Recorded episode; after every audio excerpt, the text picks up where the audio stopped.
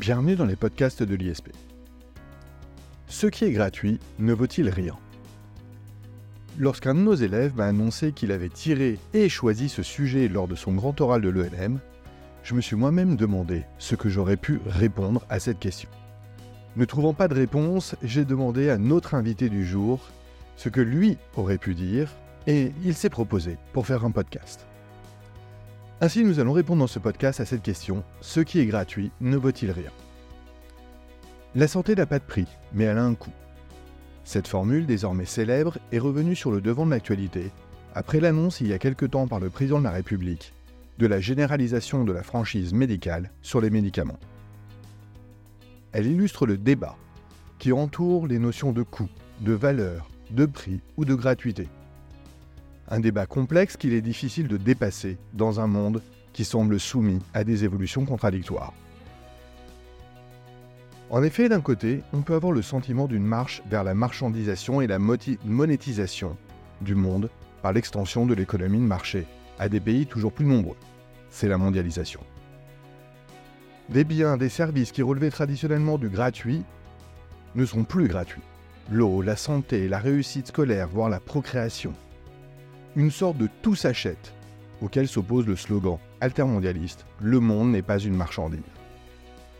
D'un autre côté, depuis la généralisation d'Internet, il y a plus d'une vingtaine d'années maintenant, de très nombreux services sont désormais fournis gratuitement, alors qu'ils étaient traditionnellement payants.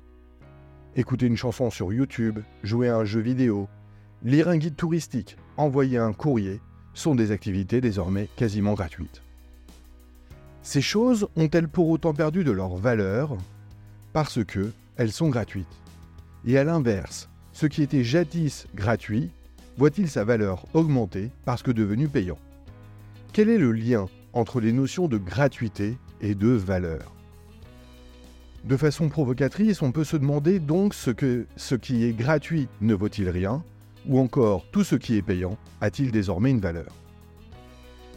Pour répondre à ces questions, pour répondre à la question ce qui est gratuit ne vaut-il rien, pour savoir ce qu'il fallait répondre dans le cadre eh bien, d'un grand oral de l'ENM à ce sujet, nous avons le plaisir de recevoir Philippe Mazet, professeur de culture générale et de notes de synthèse au sein de la prépa ISP, et mon ami euh, depuis toujours. Philippe Mazet, bonjour, et merci de participer au podcast de l'ISP. Bonjour Jacob Bérébi. C'est vraiment toujours un plaisir, ça faisait bien longtemps, et je suis particulièrement heureux, Philippe Mazet. Philippe Mazet, euh, nous nous accorderons euh, sur l'idée que cette question est assez complexe, je la trouve même particulièrement difficile, quelle est comme ça votre toute première idée, votre toute première réaction? Ma toute première réaction, si je passais un concours de la fonction publique, ce qui était le cas de, notre étudiante, lorsqu'on me demande s'il euh, y a un lien entre la valeur et la gratuité, sous-entendu quelque chose qui ne coûterait rien, est-ce que ça n'a pas de valeur? Je ne peux pas être d'accord avec cette phrase. On est supposé là être porteur d'un certain idéal, de certaines valeurs au sens moral du terme, euh, et on ne comprendrait pas que cette personne nous dise OK. Maintenant, quand on réfléchit, quand on regarde autour de soi, c'est bientôt la Saint-Valentin. Le fait que euh, mon amoureux ait ramassé euh, quelque chose dans la rue et qu'il me l'offre, c'est une chose. Si ça lui a coûté du temps, de l'argent, des efforts pour me l'offrir, et donc si ce n'est pas gratuit, eh ben, ça a quand même beaucoup plus de valeur à mes yeux. Il n'y a pas d'amour, il y a que des preuves d'amour, eh bien ça, ça donne de la valeur. Donc c'est pas évident à trancher. On pourrait aussi, euh, je sais ma première réaction très scolaire, hein, s'en tirer par une pirouette.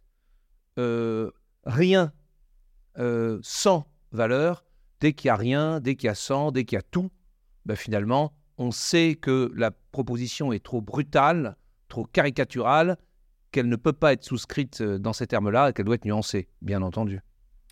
Alors, euh, vous venez effectivement euh, d'accentuer votre propos sur ce qui est l'un des termes du sujet et sans doute le terme le plus significatif du sujet. Vous avez développé sur le rien.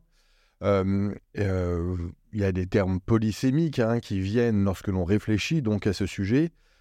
continuons dans la citation. Comment se pose pour vous euh, la question de ce qui est gratuit? Euh, Qu'est-ce que la gratuité que l'on envisage en sujet? Alors, la gratuité, euh, on va remonter à l'étymologie, hein, puisqu'on en a un peu le temps, et puis c'est ce qu'on doit faire euh, déjà avant tout sujet, on le sait bien, hein, poser les termes du sujet. La gratuité, c'est un terme en fait religieux, comme beaucoup de, nos concepts moraux. Ça vient de la grâce, gratia en latin. La gratuité, au départ, c'est la gratuité au sens non pas de celui qui reçoit,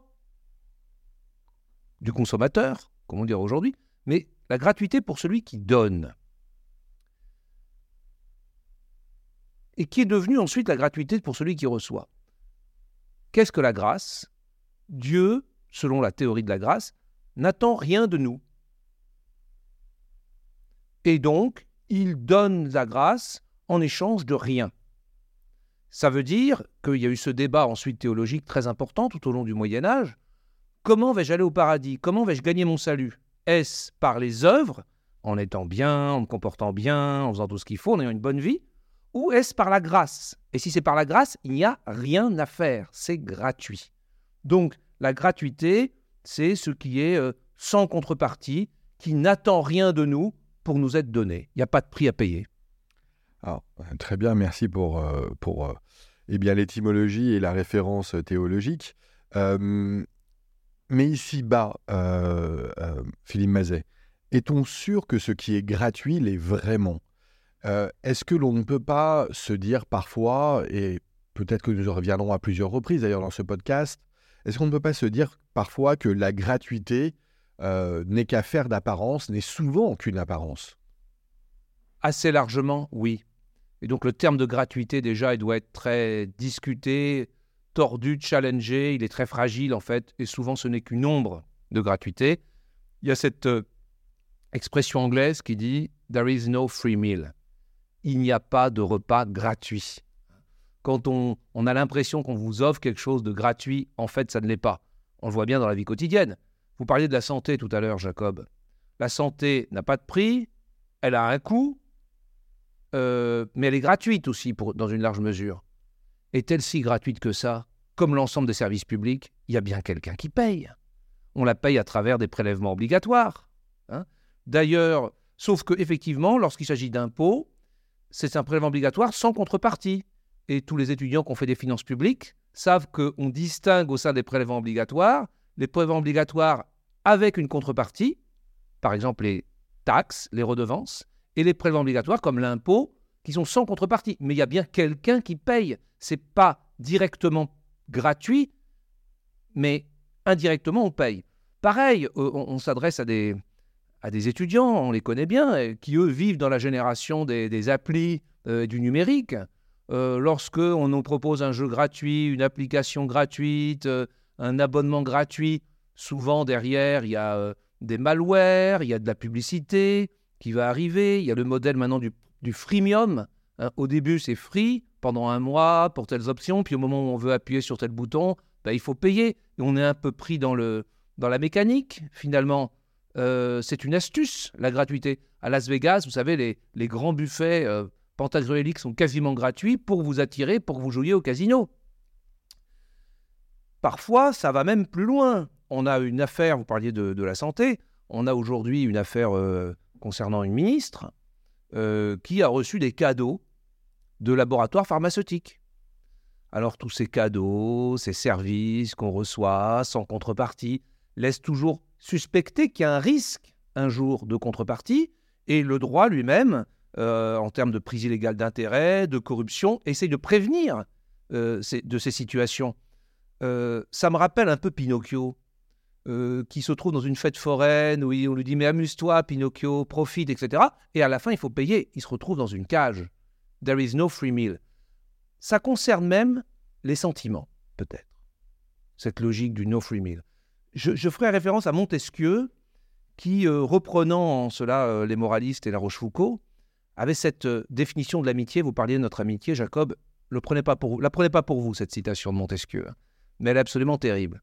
Il dit Montesquieu le juriste, l'amitié est un contrat par lequel nous rendons de petits services à une personne dans l'espoir qu'elle nous en rende des grands.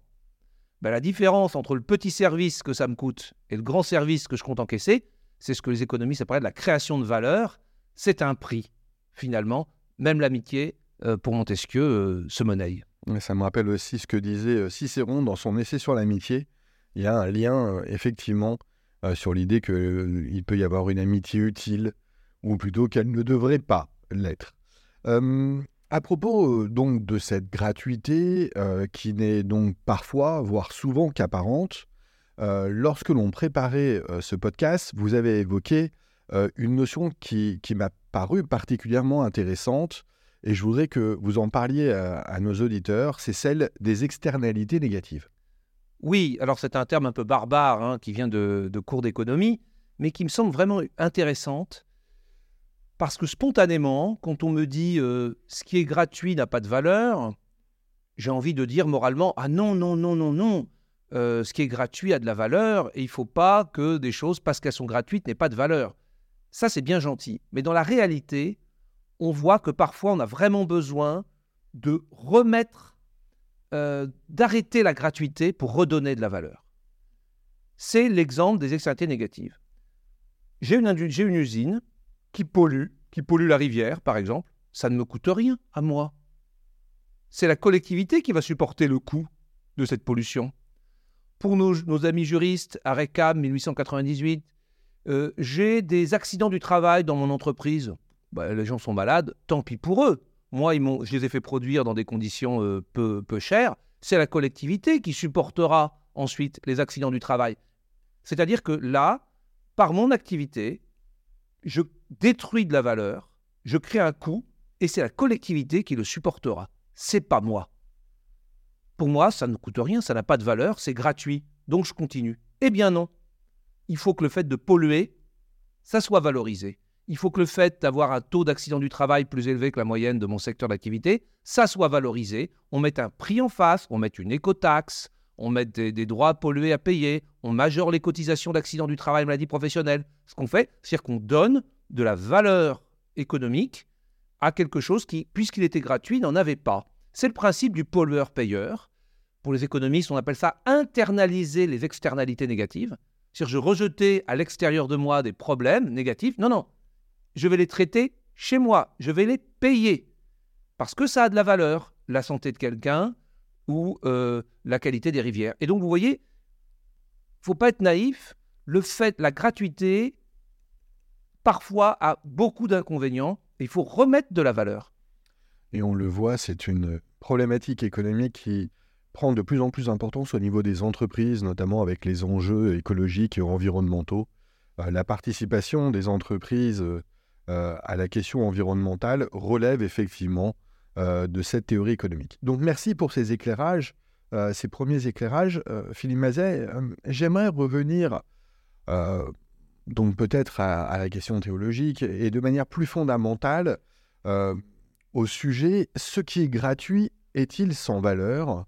Est-ce que cela ne procéderait pas d'une certaine morale, une morale judéo-chrétienne celle qui nous dit que depuis le péché originel, l'homme doit souffrir, c'est-à-dire payer, hein, pour obtenir quelque chose, et que sinon, cette chose est effectivement sans valeur. Oui, mais, vous n'êtes pas surpris. Oui, bien sûr. Euh, on nous a expliqué que euh, depuis euh, le péché originel, eh bien, tu gagneras ton pain à la sueur de ton front, tu enfanteras dans la douleur. Ça veut dire que on n'aura rien sans rien. Donc si on pense avoir quelque chose sans rien, en fait c'est illusoire, ça n'est pas possible, il y a une entourloupe, euh, ça se paiera d'une façon ou d'une autre. Quand on veut quelque chose qui a de la valeur, on doit le payer. C'est la condition humaine. Oui, c'est la connaissance en échange de la fin de l'innocence. Voilà, ça c'est la vision théologique de base, et ça a même abouti euh, pour une, la plupart des religions, finalement, dans les trois grands monothéismes en fait, que l'on connaît, à, euh, sous une forme un peu radicalisée, à une forme de dolorisme. C'est-à-dire, euh, non seulement il faut souffrir, il faut en baver parce que c'est la condition humaine, mais pas seulement en baver pour obtenir quelque chose, auquel cas je paye pour avoir euh, quelque chose qui a de la valeur, mais en baver pour en baver, finalement. Le dolorisme, c'est-à-dire le culte de la souffrance pour elle-même. Pourquoi souffrir? Ben Parce que j'ai une dette à payer, de toute façon, c'est la dette d'Adam. et euh, je suis coupable, et donc euh, de toute façon, j'ai quelque chose à rembourser, même si ça ne me rapporte rien. Bon, ça, on est d'accord, et dans cette culpabilité autour de la gratuité, euh, il y a quelque chose de cet ordre. Mais, puisqu'on a un peu de temps, je voudrais vous montrer quand même à quel point le capitalisme contemporain, hein, qui est une, la doctrine de notre économie contemporaine, a complètement tordu cette histoire. Et à quel point, à partir d'idées originelles, on peut aboutir totalement à leurs contradictions. Du point de vue de l'histoire des idées, je trouve ça assez fascinant. C'est l'histoire que Max Weber nous raconte dans son ouvrage hyper classique, hein, euh, L'éthique protestante et l'esprit du capitalisme. Que nous, en fait, partons du point de départ. Que nous exprime Max Weber? Il y a deux théories. Soit la théorie 1, où la grâce est donnée par Dieu quoi qu'on fasse, donc on ira au paradis ou pas de façon gratuite, il n'y a rien à faire pour ça, la théorie 1, la théorie de la grâce, soit la théorie des œuvres. On gagnera son paradis en travaillant, en étant un bon père de famille, en étant un bon euh, chrétien, en étant en ayant une bonne vie, finalement. Il y a deux théories. Max Weber nous explique qu'on est parti de la théorie 1 pour aboutir complètement à l'inverse, par un détour de la pensée assez fascinant. Les puritains, qui sont partis aux États-Unis, qui ont fondé le capitalisme contemporain, étaient des tenants de la théorie de la prédestination. C'est-à-dire vraiment la grâce plus, plus, plus. En gros, avant même que vous ayez mis le pied sur terre, Dieu avait déjà décidé qui irait au paradis, qui n'irait pas. Vous êtes le pire des criminels ici-bas, ça n'a aucune importance. C'est la prédestination était faite avant. Moi, je sais pas quand j'entends ça, j'ai peut-être j'esprit l'esprit va tourner, je me dis bah c'est pas la peine de se casser le citron. Hein. De toute façon, c'est décidé, il n'y a pas besoin de bien se comporter. Même si on se comporte bien, ça ne sert à rien. Ça me paraît la conséquence la plus logique. Mais il va se passer exactement l'inverse. Chez ces puritains qui ont fondé le capitalisme américain, c'est le capitalisme contemporain. En fait, il y a l'angoisse chez eux de savoir, mais suis-je un élu ou pas? Suis-je prédestiné ou pas? Comment le savoir? On cherche des signes.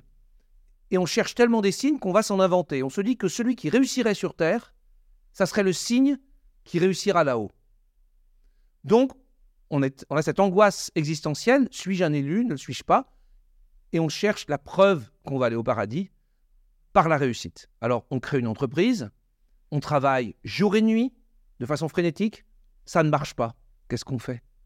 On recommence, on épargne encore plus, on travaille encore plus, dans l'attente d'un signe ici-bas de l'élection pour là-haut. Mais à la fin, ça aboutit à quoi? Ça aboutit à l'idée que, l'idée que justement le bonheur absolu, la béatitude, le paradis était donné gratuitement, que ça ne s'achetait pas. En fait, ça aboutit au contraire à une société qui est obsédée par la réussite matérielle, par l'argent, par la marchandisation, par l'esprit euh, d'entrepreneuriat, qui est obsédée par ça, le matérialisme capitaliste américain, dans sa version dure, qui nous inonde aujourd'hui. Voilà, donc ça montre à quel point euh, les choses se retournent parfois.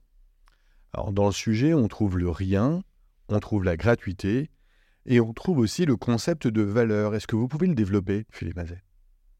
Oui, alors la valeur, en fait, euh, a plusieurs sens. D'abord, il y a une valeur morale, il y a un, sens moral.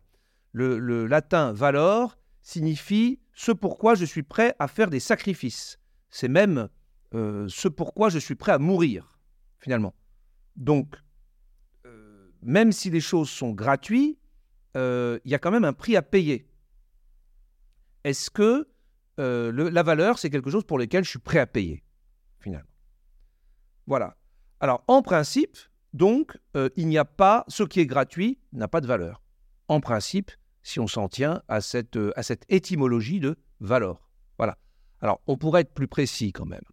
On pourrait se dire, c'est ce pourquoi je suis prêt à payer. Mais si je l'ai gratuitement, ça n'en a pas moins de valeur. Oui, c'est la petite nuance. Je n'ai pas dit que c'est parce que je paye que ça a de la valeur. Je dis que ce qui a de la valeur, c'est ce pourquoi je suis prêt à sacrifier quelque chose.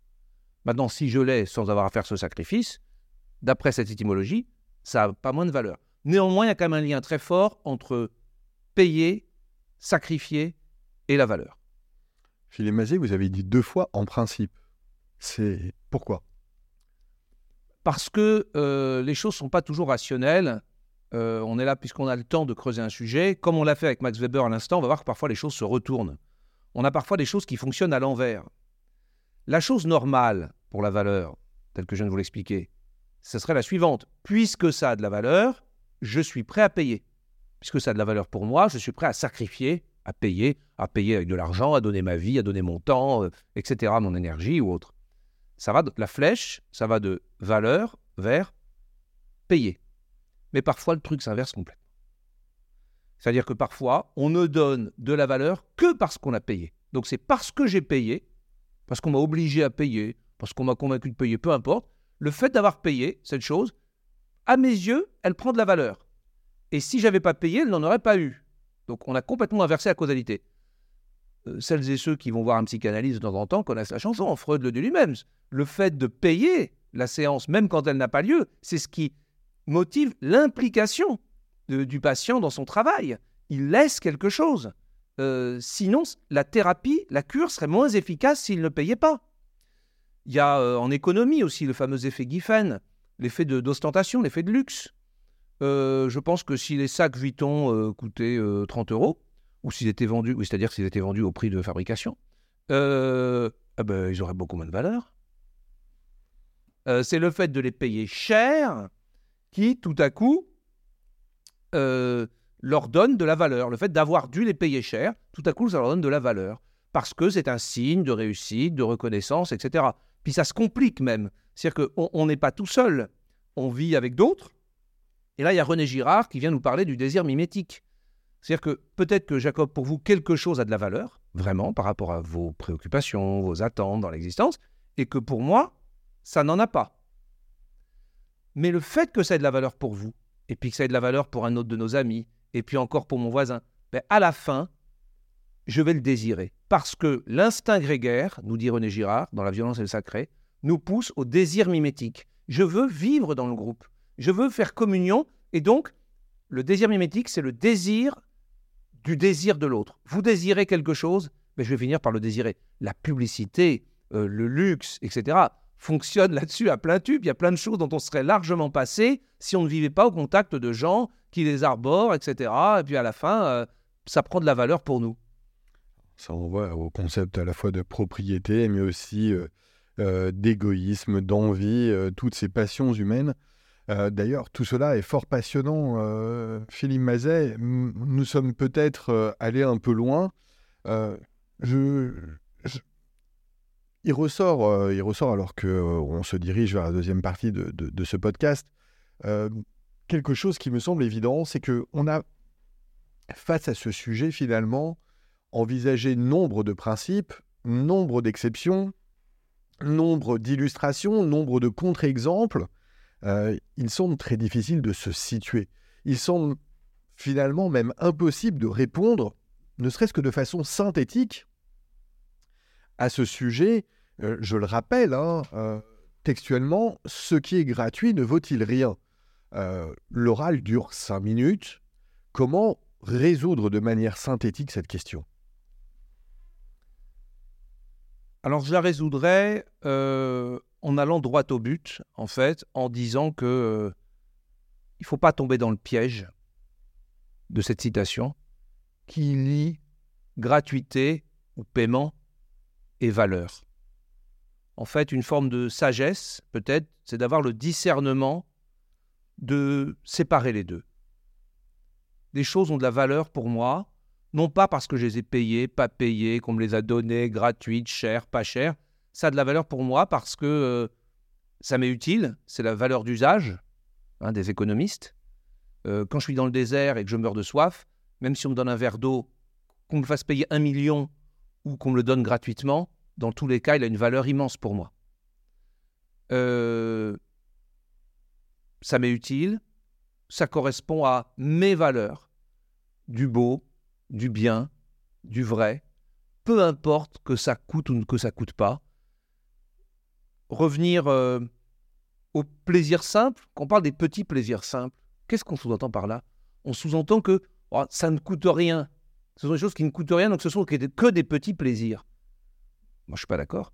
Les plaisirs simples sont parmi peut-être nos plus grands plaisirs. Moi, faire 20 minutes de cuisine euh, avec ma petite fille euh, pour faire des spaghettis. Euh, ma petite Éléonore qui a 9 ans, c'est un, ça a une immense valeur. Le printemps viendra peut-être un jour. me promener au jardin du Luxembourg un quart d'heure le midi, fermer les yeux, être au soleil sur une chaise, ça a une immense valeur. Ça pourrait coûter très cher. Je serais prêt à coûter très, payer cher parfois pour faire des activités avec mes enfants. Je serais prêt à payer cher parfois pour aller au soleil quand j'en ai besoin. Mais même quand ça ne coûte rien, ça n'a rien à voir. La valeur est indépendante du prix ou de la gratuité. Je crois que c'est, il faut pas tomber dans le piège justement de ce rapport. Alors est-ce qu'ils sont amis? Comme souvent avec deux termes en, dissertation, est-ce qu'ils sont amis? Est-ce qu'ils sont ennemis? Est-ce qu'ils vont ensemble? Est-ce qu'ils s'opposent? Ils doivent être bien distingués. Ils doivent être indépendants l'un de l'autre. Merci pour cette euh, conclusion, euh, Philippe Mazet. Euh, vous souhaitez ajouter un mot? Oui, alors je voudrais peut-être, puisque vous nous donnez l'occasion, bon, on aurait pu terminer là-dessus, mais aller peut-être pour moi même plus au fond du sujet, mais là je parle à titre plus personnel, finalement, sur ce que cette citation m'inspire, au-delà du fait qu'il ne faut pas tomber dans le piège de la mise en relation de ces deux termes. Et ça vaut pour ce sujet, ça peut valoir pour d'autres, hein, ce conseil de méthodo. Plus personnellement, je voudrais revenir un petit peu. Euh, on a beaucoup dit que la vraie gratuité n'existe pas, etc. On s'est beaucoup situé finalement euh, du côté euh, des, relations économiques ou sentimentales. Et on a laissé à Dieu et à Dieu seul, dans la première question sur la grâce, l'idée que lui peut donner des choses vraiment gratuites.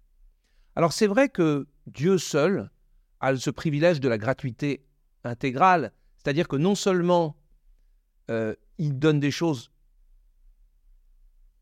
dont il n'attend rien, si c'est la grâce, hein, je parle de la grâce, mais aussi ça ne lui coûte rien.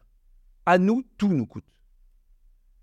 Si je vous dis, je vous donne gratuitement un stylo à plume magnifique, mais il faut venir chez moi, il y a 4 heures de route, même si les transports publics sont gratuits, ben ça coûte du temps. Donc le coût d'opportunité, à nous, tout nous coûte. Nous ne sommes pas Dieu qui, lui, crée toute chose, a accès à l'abondance, à l'infini. Et donc, lui, rien, il y a des choses qui ne lui coûtent rien à Dieu, s'il existe et si ça fonctionne bien comme on nous l'a dit. Nous, tout nous coûte. Donc, on n'a pas accès à cette gratuité-là. En revanche, je crois qu'il y a une gratuité qui est très importante, qui ne situe pas du côté du receveur, mais du côté du donateur. C'est le fait de donner sans, rien attendre. Et cette gratuité-là, le fait de faire des actes gratuits, dans ce sens-là, ça a une immense valeur. Là, j'inverse complètement la proposition ou la question telle qu'elle nous était posée par le jury de l'ENM. L'acte gratuit, c'est quelque chose qui a une immense valeur. Pourquoi ça a une immense valeur?